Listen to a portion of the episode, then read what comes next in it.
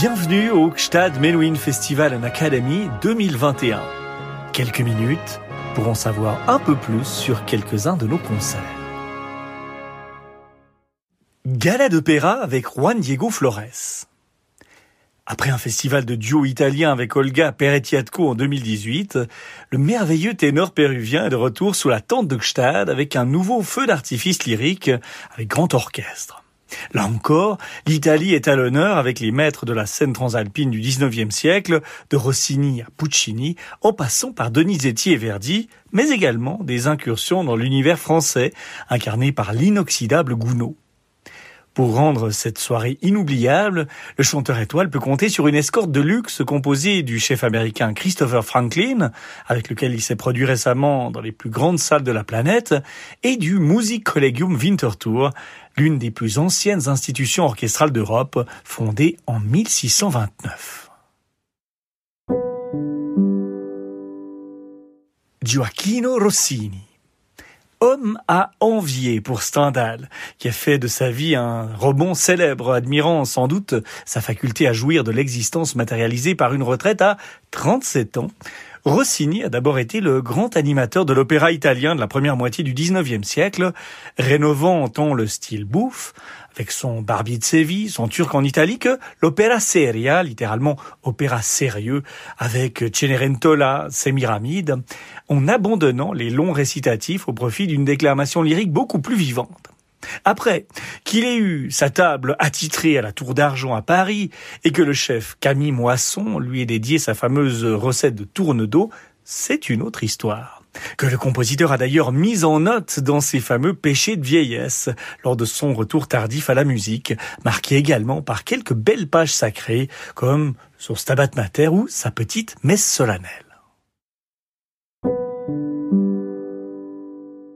Gaetano Donizetti 71 opéras, 13 symphonies, 18 quatuors, 28 cantates et 115 autres pages religieuses, Gaetano Donizetti est l'un des compositeurs les plus prolifiques du 19e siècle.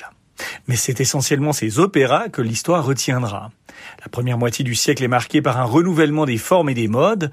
Refusant de se contenir à un seul registre, Donizetti est l'enfant par excellence de son époque. Portant le bel canto à son firmament, il ouvre la voie à Verdi et au romantisme italien, bien plus d'ailleurs qu'un Rossini, qui a pris sa retraite, ou qu'un Bellini, trop tôt disparu. Il est celui qui, sachant manier l'humour bouffe, avec son Dom Pasquale par exemple, avec autant d'aisance que le mélodrame, Lucia di Lammermoor, réussit l'impensable pari de rassembler, au risque de paraître débridé aux yeux de l'histoire. Avec Lucia, justement, il est considéré comme le premier romantique italien. Avec l'Élysire d'Amore, l'Élysire d'amour, c'est un peu plus compliqué. A-t-on affaire à un opéra pour rire ou pour pleurer? Touche à tout de génie, Donizetti brouille les cartes. Défiant les étiquettes pour mieux dépeindre la vie dans la subtilité de ses nuances, il offre dans ses pages un vrai spectacle à qui sait se laisser porter, parfois entre les lignes, d'une émotion à l'autre. Una furtiva lacrima, son air le plus célèbre, un morceau de bravoure adoré et craint par tous les ténors, qui doivent faire couler les larmes sans être larmoyants. Giuseppe Verdi Giuseppe Verdi traverse le XIXe siècle et prend une part active à l'émancipation de l'Italie en tant que nation. On raconte que les patriotes italiens criaient Evviva Verdi comme une sorte de message crypté Vive Victor Emmanuel, roi d'Italie. Il est entraîné malgré lui dans le grand mouvement indépendantiste qui traverse la péninsule, ovationné par le public et la critique dès sa première milanaise en 1842. Son troisième opéra, Nabucco, et en particulier son célèbre chœur des Hébreux, devient une sorte de manifeste patriotique. Mais sa gloire internationale, il la conquiert au début des années 1850 avec la création coup sur coup de trois chefs-d'œuvre, Rigoletto, Il Trovatore et La Traviata. Jules Massenet. Grand Prix de Rome, plus jeune membre de l'Institut, professeur de composition au Conservatoire de Paris, où il forme Chausson, Piernet et Schmitt, Jules Massenet demeure aux yeux de l'histoire comme un habile créateur de mélodies qui plaisent au public. Peu motivé à révolutionner son art, il signe une vingtaine d'opéras qui se ressemblent passablement, parmi lesquels deux sortent clairement du lot, Manon et Werther Il faut citer également la méditation de son opéra Thaïs, qui constitue l'une des romances préférées des violonistes. Charles Gounod. Disciple comme Franck d'Anton Reicha au Conservatoire de Paris, mais pétri également de mysticisme, Charles Gounod songe un temps à entrer dans les ordres. Il trouve finalement au théâtre un terrain d'expression à la mesure de son ambition. Son Faust, sa Mireille et son Roméo et Juliette permettent à l'opéra français de garder la tête hors de l'eau alors que Wagner déferle sur l'Europe. Aujourd'hui, trop facilement certes taxé de désuétude, on ne saurait oublier que son Faust a été, jusqu'au début du XXe siècle, l'opéra le plus joué dans le monde, détrôné depuis dans le registre français par Carmen uniquement de son cadet Georges Bizet. Près de 2500 fois à l'affiche de l'Opéra Garnier, premier ouvrage donné sur la scène du Metropolitan Opera de New York, il est, dans la culture populaire, indéfectiblement lié à la figure de Bianca Castafiore, cantatrice brise tympan imaginée par Hergé pour ses aventures de Tintin qui, avec son pianiste Wagner, joli paradoxe, inconscient peut-être, n'aime rien tant que délecter son auditoire dans le vertigineux air des bijoux de Marguerite, ah, je ris de me voir si belle en ce miroir. Pietro Mascagni.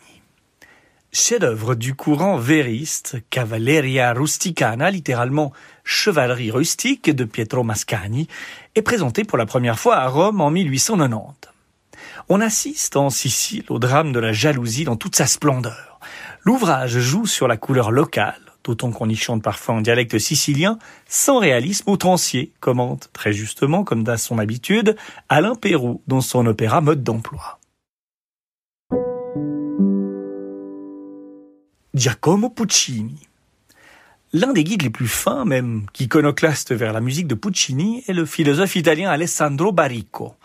Dans son essai L'âme de Hegel et les vaches du Wisconsin, paru en 1992 pour la version italienne, 98 pour la traduction française chez Albin Michel, il replace avec une intelligence décoiffante l'œuvre du compositeur italien dans le contexte révolutionnaire qui a vu sa naissance au tournant du XXe siècle. Adorno aimait évacuer Puccini d'un jugement lapidaire, musique légère, écrit-il. Ce n'était pas un compliment. Mais avec le temps, il est devenu possible de le prendre comme tel. Un des apports les plus déterminants du théâtre de Puccini fut précisément de remettre en mouvement les frontières entre la musique cultivée et la musique légère. Avec ce détail important, la musique légère, à son époque, n'existait pas encore. Alors de là à voir Puccini comme le précurseur d'Elvis et les Beatles, il n'y a qu'un pas que Barrico n'a aucune peine à franchir. Vendredi 3 septembre 2021, 19h30, tente du festival de Gstad, Juan Diego Flores ténor, musique collégium de Winterthur, Christopher Franklin, direction.